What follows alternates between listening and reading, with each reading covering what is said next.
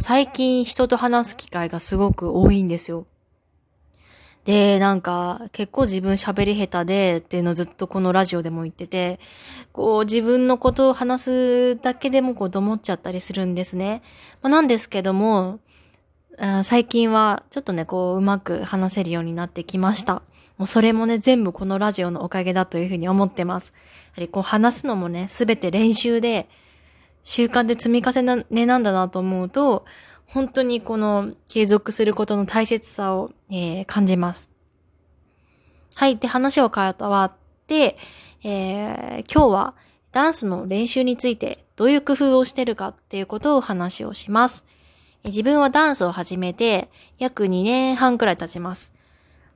まあ、2年間はスタジオで、えー、レッスンを受けてました。ほんで、その半年くらいはまあ自分で独学って感じで踊ってます。えー、自分はですね、1年目くらい、丸々1年かな、は正直もう目も当てられないようなレベルでした。もうなんて言うんですかね、ふにゃふにゃ感って言うんですか、覇気がないとか、もうなんかとにかく下手でした。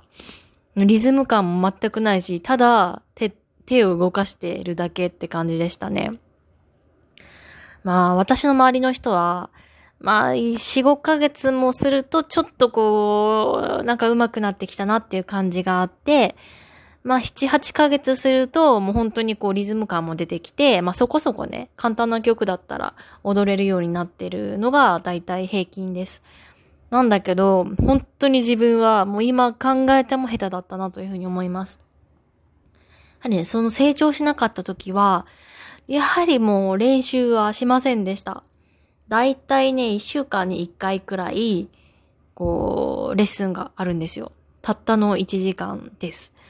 で、半分くらいは準備運動とかリズムトレーニング、アイソレとかをして、残りの15分くらいかな。で、振り付けをちゃちゃっと終わらせるような感じです。で、だいたい私の時は2週間、2、3週間かな。一つの振りをえー、3週間くらいかけてやってました。で、1週目、こう、振りを覚えて、2週目にはまた、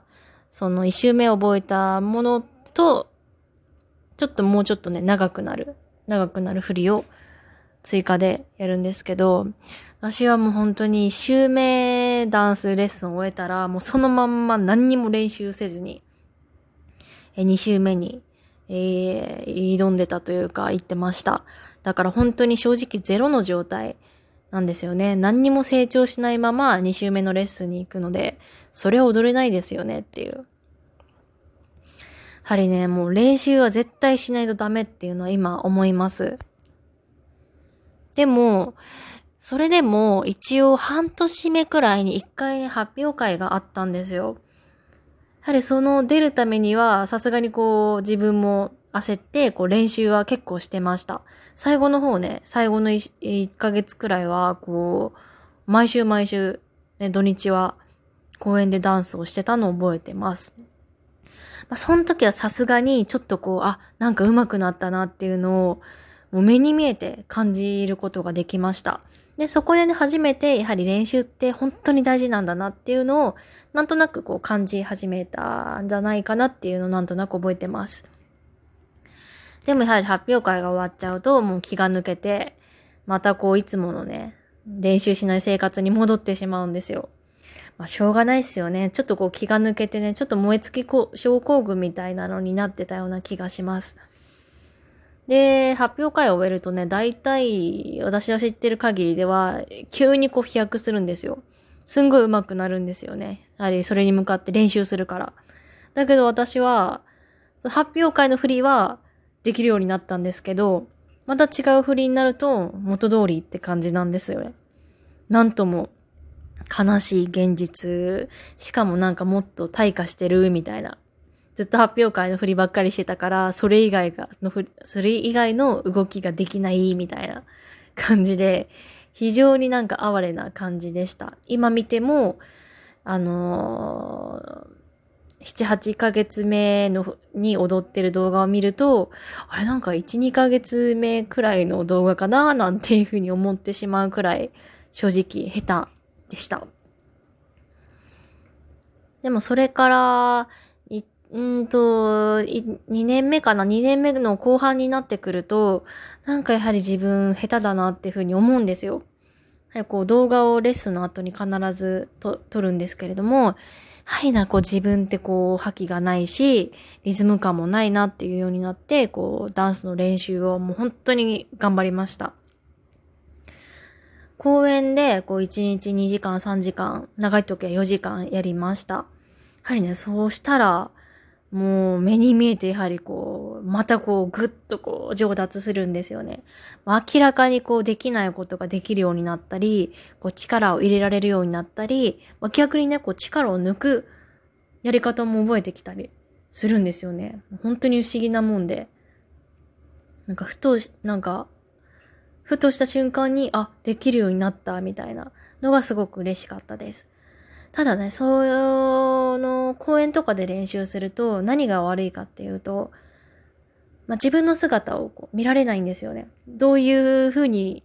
自分が踊ってるかっていうのが見れないっていうのは、なかなかね、こう、うん、ダンスを練習する人にとっては、ちょっと、うーん、効率下がっちゃうなって今では思います。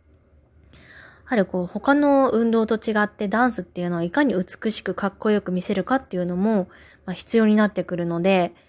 まあね、とんでもない格好で踊ってたら、それが癖になってしまったら、ますますこう、マイナスになってしまうんですよ。なので、鏡で見て、まあ鏡でもいいし動画でもいい。自分の姿を映して、まあ、ここはかっこいい、ここはできてない、ここはできてるっていうのをしっかりとチェックしないと、もう変な癖がついちゃうなっていうのを感じてます。なんで最近は、最近の工夫、やっと今回のテーマになったんですけど、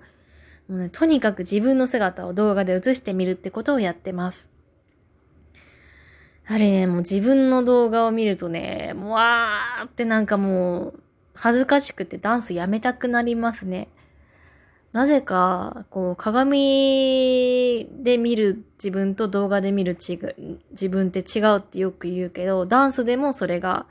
めちゃめちゃ当てはまりますね。なんかふにゃふにゃ感もすごいし、何の振りをしてるのかも全然わからないし、緩急がまずない。表情もなんかこう、引きつってる。なんかふにゃふにゃしてる割には、なんか硬い、緊張してるな、みたいな、すごい感じるんですよ。で、そこで初めて、あ、自分の欠点を、あ、ここなんだって知ることができたんですよ。でも動画に撮っておけば、その、すぐにそれが改善できる。ダメだと思ったら、じゃあこの手の、あの、開き方っていうか、伸ばし方が甘いから、もっと伸ばしてみようとか、顔はもっと表情を明るくした方がいいから、笑おうとか、そういうことが分かってくるんですよね。それで自分もまたこう飛躍的にグンって上がったような気がします。はい、でもこればっかりは自分の姿を見ないとなかなかこうダメだなっていうのを感じました。って感じですね。今はとりあえずそれを中心にやってます。あとは、はい、自分はもともとインナーマッスルもないなっていうのを気づいたので、筋トレはもう本当に毎日やるようにしてます。もう最近は筋トレやりすぎて、なんかめっちゃくちゃこう走るのが速くなったのと、走っても全然疲れなくなりました。やはりね、この下半身のね、筋肉を、あの、やると、本当に違いますね。もう本当に生活しやすくなったなっていう感じがあります。まあ自分はもともと本当にダンスも下手で、運動神経も本当にゼロに近い方だったので、だったんですけれども、まあ、楽しいと思える趣味が見つかったので、まあ、ダンスは一生のものなので、頑張ってこれからもやっていこうかなというふうに思ってます。